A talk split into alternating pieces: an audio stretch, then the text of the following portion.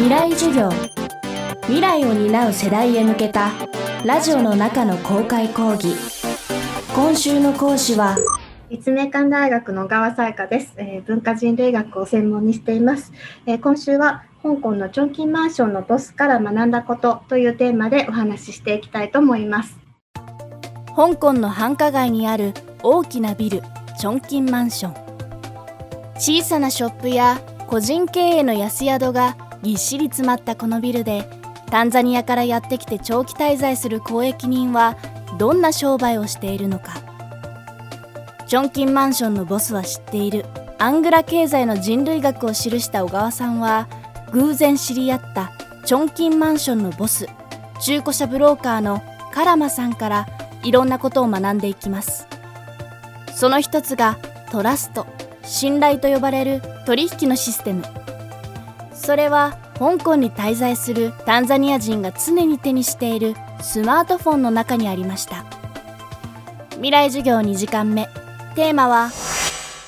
チョンキンマンションの交易人は信頼をどう捉えるか。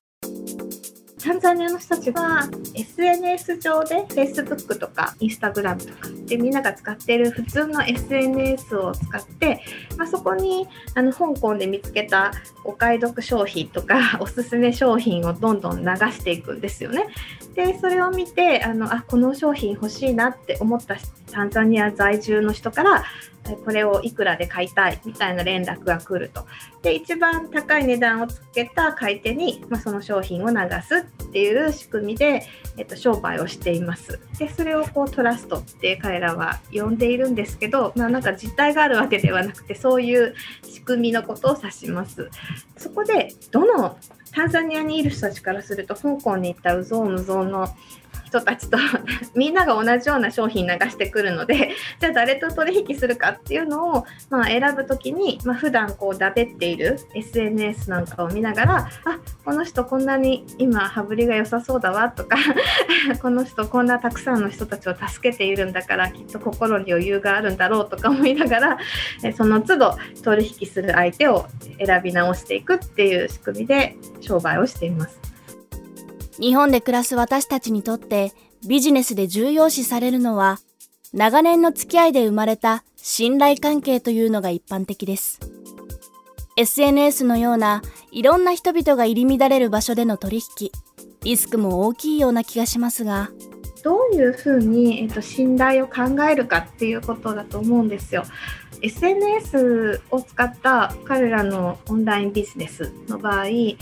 私たちがこう Amazon とか Yahoo とかでお買い物するときに参照する、えっと、星印5個とか 4個とか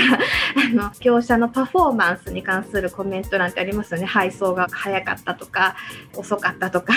ああいうのがないんですよ。だってまあ SNS って基本的にあの仲良しの人たち同士のコミュニケーションだしその自分の友友達を星印3とかつけるのってなかなか あの難しいですし。ただなんかそういうことなのでやっぱりこうこの人今良さそうだなと思って取引はしたけど結果として見極めに失敗して裏切られることもあるんですよ。ただこの社会の中だとその逆にその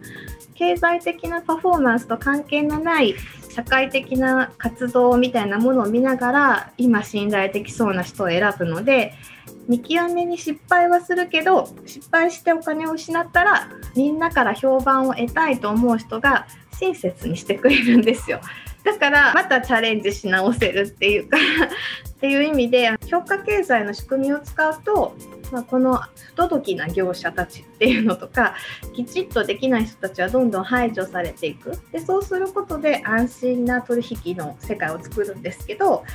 ちょっと排他的だし、まあ、失敗したら1ヶ月くらい配送に時間かかったらもうなんかコメント欄が大荒れしてもう二度と買わないみたいな感じになってしまって なかなか復活するの大変だと思うんですけど、まあ、彼らはそういうことにはならないっていう感じですね。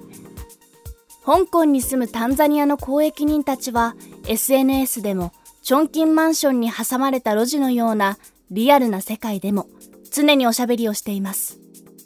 それは信頼を確認する材料を見つけるためです。タンザニアの人たちってあんまりこうこの人は信頼できるこの人は信頼できないっていうことを、えー、不分けしていかない人たちなんですよ。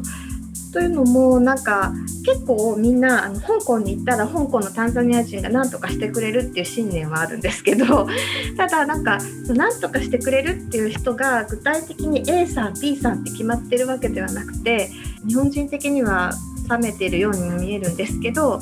あの人間ってそもそも全員信頼できるし信頼できないっていうこう、えー、その時にすごくいい状況だったら、えー、どんなに知らない相手でも信頼できるけどでも追い詰められたらどんなにいい人だって多少こういろんなことが頭の中をかすめるだろうっていうふうに思うので。なんかこうその都度どんな状況に置かれていてだから今このくらい信頼できるこのくらい信頼できないみたいなのを 変えていくっていう感じで付き合っていきます。ただなんか食べってるって言ってもですねなんか会話してっていう感じじゃないんですよね。自分はこういうことをやったこういうことがやりたい今困っているみたいなことをみんなが一方通行にしゃべるんですよ。でそれについてみんなこう携帯電話とかいじりながら聞いてんのか聞いてないのか分からないような態度で適当に相づち打ったりとか違う話したりとかしているんですけどただなんかその時に出されたアイデアとか、まあ、困ったこととかっていうのを、まあ、自分がその後になんか解決できるなって思った時に初めてそういや2週間くらい前に君が言ってた話俺やってもいいよみたいな感じで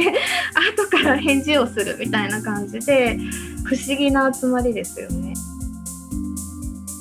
未来授業今週の講師は小川さやかさん今日のテーマはチョンキンマンションの公益人は信頼をどう捉えるかでした。明日は常に人が入れ替わり続ける香港のタンザニア人社会を支える仕組みに迫ります。